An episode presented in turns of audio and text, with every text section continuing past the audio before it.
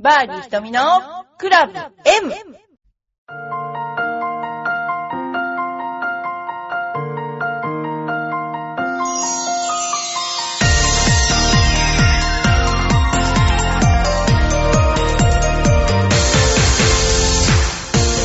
はい、こんにちは。皆さんお元気でしょうか、えー8月になりまして、えージュニアの試合がいっぱいあの増えてきまして、今、関東ジュニアの最中でですね、あのうちの生徒も予選を通ったあの選手が何人か関東ジュニアの、えー、と千葉カントリーとそれから袖ヶ浦カントリーに行っています。で今年はまあそのそうですね3アンダーが最高かな？3アンダーが最高で、まあ、中1の子があの関東アマの予選を通ったっていうのが一番の、まあ、快挙だったかなと思ってるんですけどもで、えっと皆さんもこれからですねあのコースに出る機会が多いと思いますがうちであのこの間やりましたファミリーゴルフスクール APAC のコンペの様子をですねお知らせしたいと思います。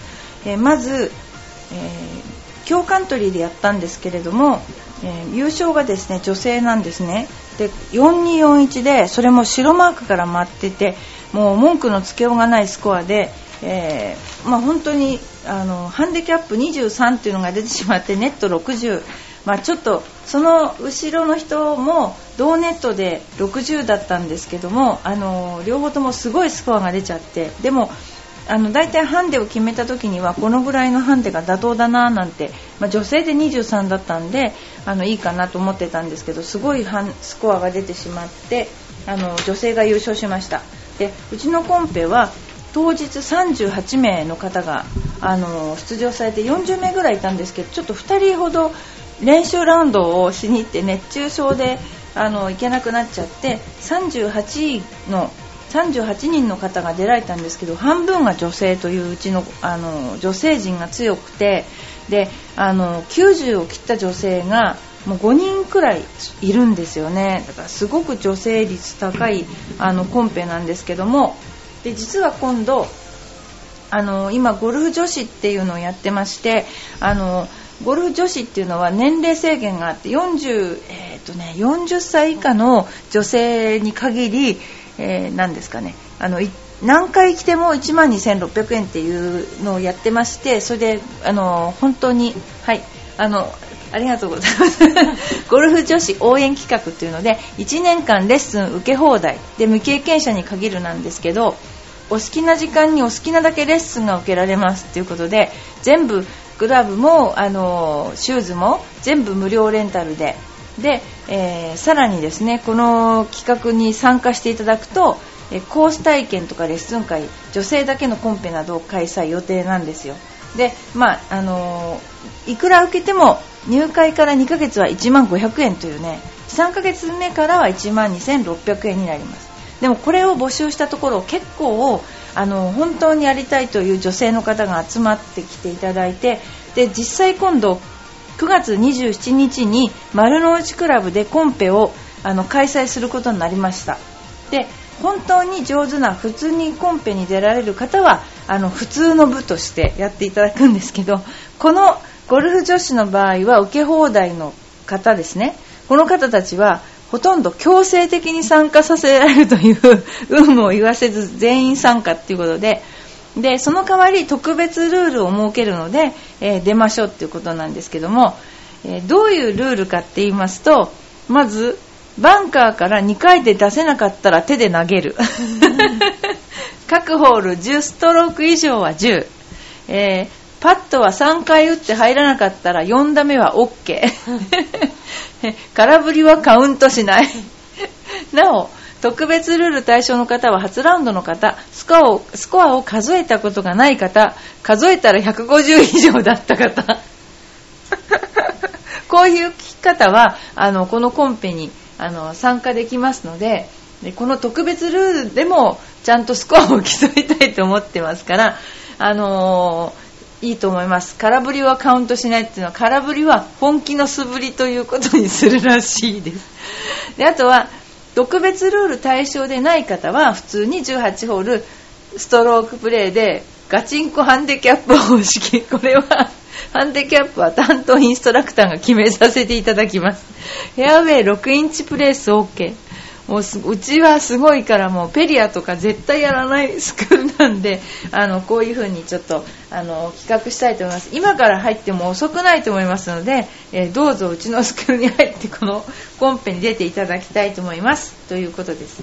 それでは最初にちょっとお便りを紹介させていただきたいと思います、えー、ラジオネームよいこママさんから。ひとみさんこんにちは。えー、先週家族4人で電動自転車で大江戸温泉に行きました。え遠いんじゃないでしょうか。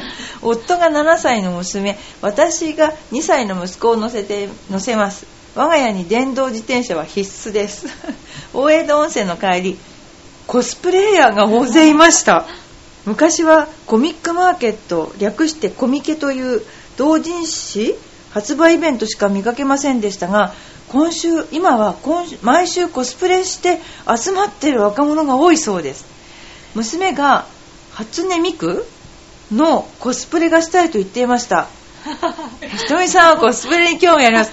であのですねあの実はあのコスプレって日本からすごくねこう海外に飛んでるんですよね。で秋葉原でコスプレを見かけた時はいやこの人たち頭おかしいんじゃないかって 思ったけど海外であの見たのには私は驚いていて実はちょっと今日はあのあの私のですね娘が今あの高校1年から、えー、大学2年まで今アメリカに行ってまして帰国しているのでその娘と見たアメリカでのコスプレについてちょっとお話をしたいと思います。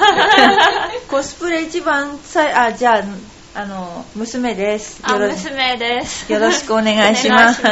今いくつですか？えっと今21歳です。成人式だったんですよね。はい大雪、大雪。大雪ね、はい、それで、えっと、どこでコスプレ見たっけ？インディアナ。インディアナ。のインディアナポリス。インディアナポリスで食事をしようとしてたんだよね。そしたら突然コスプレの女の人が何人かね、うん、あの本当に金髪じゃなくて真っ黄色の髪にあの短い何スカートを履いて現れたんだよね。それもうびっくりしちゃって日本で見るコスプレよりもすごい。であコスプレって外国でもこんな流行るようになっちゃったんそれも日本のアニメだった気がする。あ毎年年に1回インディアナポリスでコスプレ大会みたいのがなんかその大会の日だったらしいですその日？あそのその次の日がご飯行った次の日かなんかがへえあれいつだっけか。あれはえっとあれって、ね、8, 月 ,8 月とか。あの学校の休みの時だっけ、うん、それとも寮寮に入る時？あの向こうはアメリカは寮生活なんですよね大学が。全員ほとんど。全員でしょ？ほとんどほぼ。ほぼ。全員寮生活。でその寮に入るのにあの手伝いに行った時にその街中に行ってご飯食べようとしたらコスプレが歩いてきたんで、それでびっくりしてあすごいと思って。でも他の国にもあった気がする。コスプレって。フランス？うん。すごいやっぱり日本のコスプレ。日本ってだからアメリカではどういうふうに思われてるんですか？アメリカ人には。えー、どうでしょう。えー、だから忍者でしょ？あ忍者天ぷら寿司、うん。うんあと芸者でしょ？あ芸者。藤山でしょ、はい、あとなんだっけ？コスプレでしょ？コスプレ漫画、うん、アニメ、うん、だからどういう国、うん、どういう国？どういう国って思われてんの？いやもう本当になんかファンタジーワールドって思われて、うん、へ えファンタジーワールド？えなんかもうみんな忍者今実在してると思って。今も？えなんか普通に友達とかなんか忍者の技できるでしょとかよく言われて。なんかやってみたいな。本当？えなんでそれできないって言うとつまんねえ。寿司は全員作れると思ってるんでしょ？寿司は全員作れると思っててでなんかもういつでも料理してって言ったら寿司作ってよって言われて、そうなんだ。はい。へえ。ファンタジーワールドね、はい、ああいう人たちがいっぱいいると思われてるはい。へえ。ということでさあのよいこまさん。だからあの侵食してるってことだよアメリカにね。はい、はい、ということでえー、アメリカの情報でした。あのインディアナ前いたサウスカロライナの方がもうちょっと田舎だったのかな、うん、サウスカロライナに最初高校の時行っていて IJGA だ。はい。IJGA ハンク・ヘイニーなんだインターナショナルインターナショナルジュニアゴルフアアカデミー。カデミーというところにいてそれであのサウスカロライナ州のヒルトンヘッドにいてそれからインディアナポリスに大学に来たんだよね、はい。だけどもその大学の方がちょっとだけ都会だったと、はい。でまあちょっと寂れてきてるけどね。でもあのあれがあったんだよね。あのなんだっけあのスーパーボール。あースーパーボールが2年前に大きなフットボールのアメフトの大会があもうアメリカ人りまして。はそれが命だね、はい。大変な騒大ぎだったっていう。騒ぎ学校も休みになりました。うんね、はい。すごかったらしいね。本当それでは、えーちょっとニュースを数点お知らせしたいと思います、えーいいですね。カナダオープン危険の名阪に、えー女児誕生。アメリカ男子ゴルフのカナダオープン。今やってるよね。カナダオープン。違うか。第2日目を終えて首位に立っていながら妻の出産に立ち会うため棄権した、ハンター・メイハンは28日米テキサス州で女の子が無事に生まれたことを短文投稿サイトツイッターで報告した。母子ともに健康といい危険を理解してくれたスポンサーやファンに謝意を表した。すごいね。帰っちゃったんだ、うん。うん、女の子が初めての女の子が生まれるからって。帰っちゃった。初めてじゃないのかな。こんな途中で帰っちゃう人も珍しいじゃない？ね。はい。それそういうことがあったってことですねそれではえっ、とちょっとえー、一人水野ゴルファーランドメールマガジンよりあのーあれですってあのゴルフ川柳とゴルフ語録が出てたので読みたいと思います。責任を取らされクラブお蔵入り。第8打それでも聞きたい残り距離。やったるぞ口で言えても伴わず、うん。まあ、これはわかるね。オーバーもショートもあるがぴったりなし。かっこつけライン読んでも大ショート。またパーカー行ってみたいよそんなこと。90代コンスタントに年一度。90代がコンスタントに年一度って面白いどういうことなんだろうねよく曲がる俺の出世とドライバー。今日もまたたられば談義花盛り。おかしい。こういうのよくさ考える暇だなって思うよね。でもまあこういうのをちょっとずつちょっとずつ読んであの見たいと思います。それでもえー、っとですねえー花火大会に思う素朴な疑問。そういえばこの間ね花火大会が大土砂降り大会になって。あのねあの浦安もみんな中止になりましたけどもあれって私があのヤフー防災警報によるとあれ中止じゃなくなんか豪雨って出てたんですよね。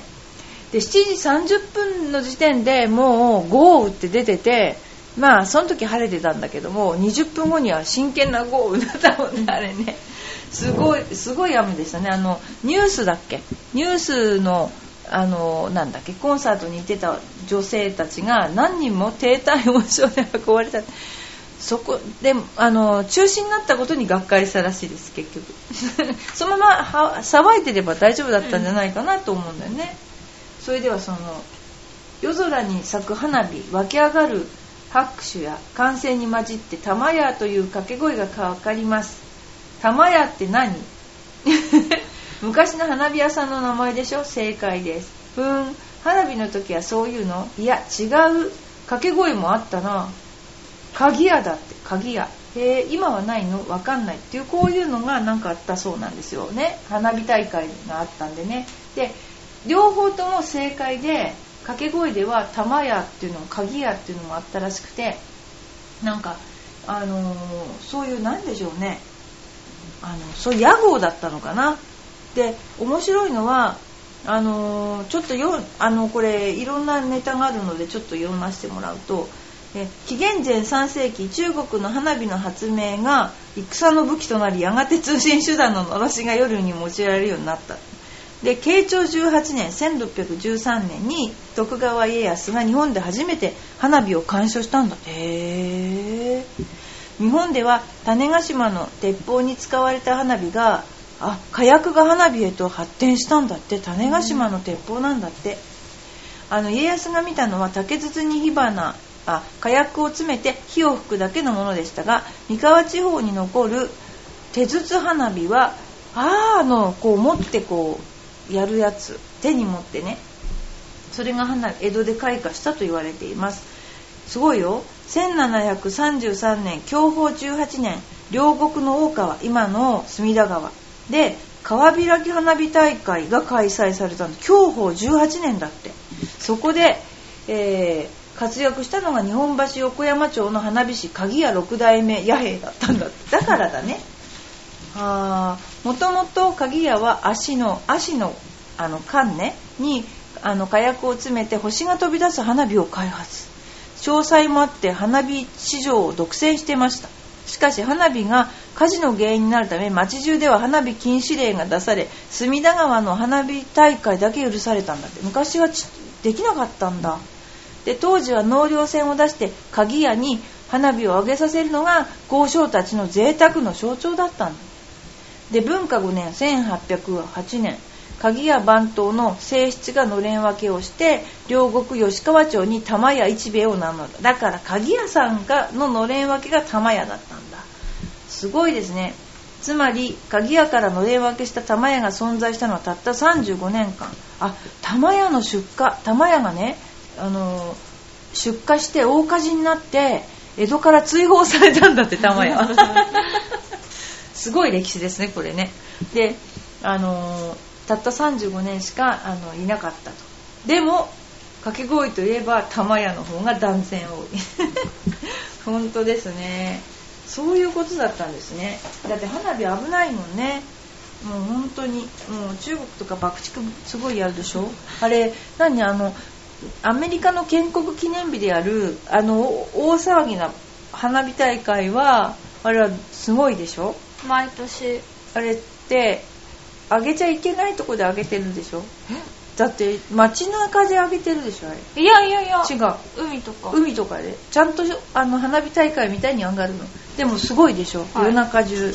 ね？あれなんだっけ？建国記念日。7月4日の独立記念日。にとんでもない花火が上がるアメリカではね、はい、あれは面白かったね。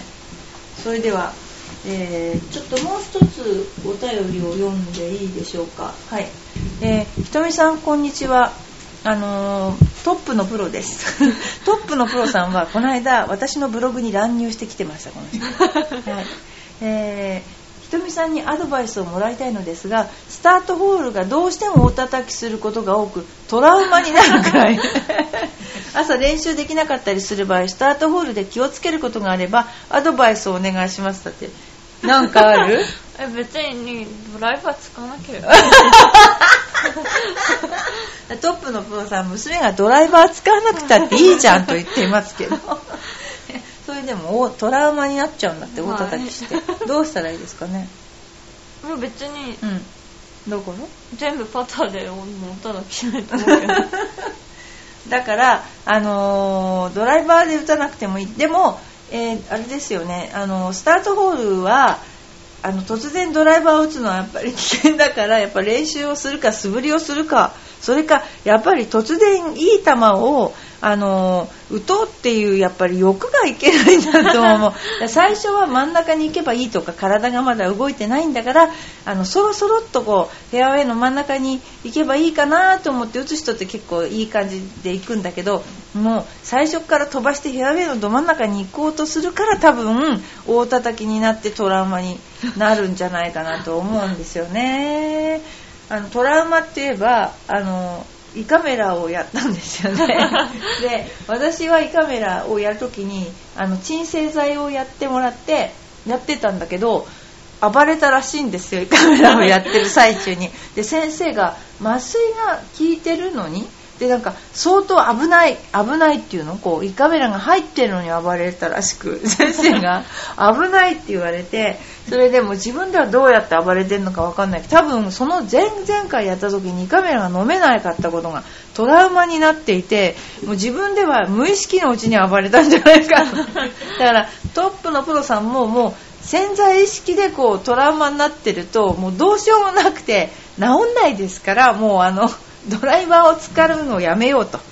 いうことであの練習ができなかった場合ね。それはもうあの、まあ、いどっか行ったらどっか行ったで打つか。あのしましょう。ということでよろしくお願いします。トーストのプロさんでした。そうですね。そんなことで。はい。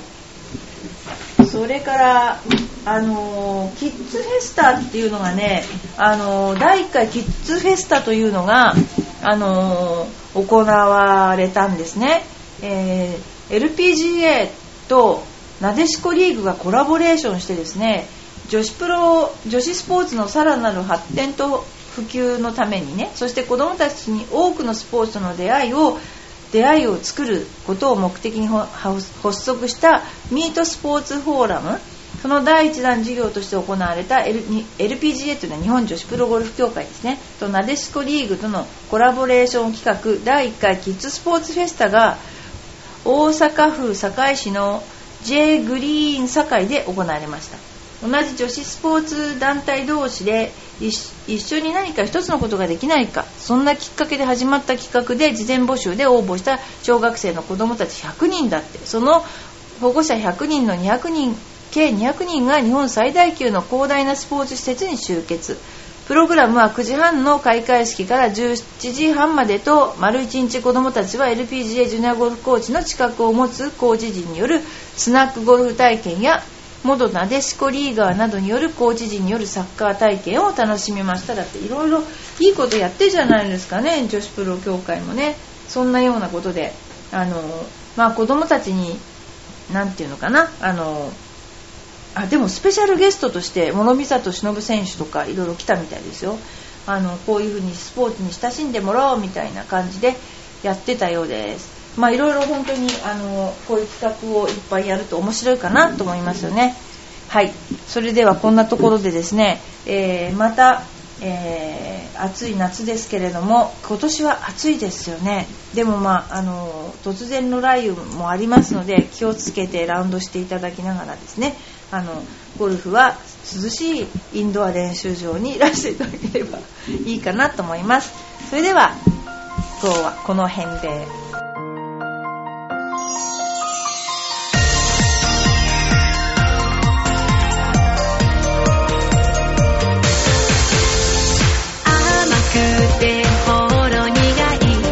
私の癒しチョコレート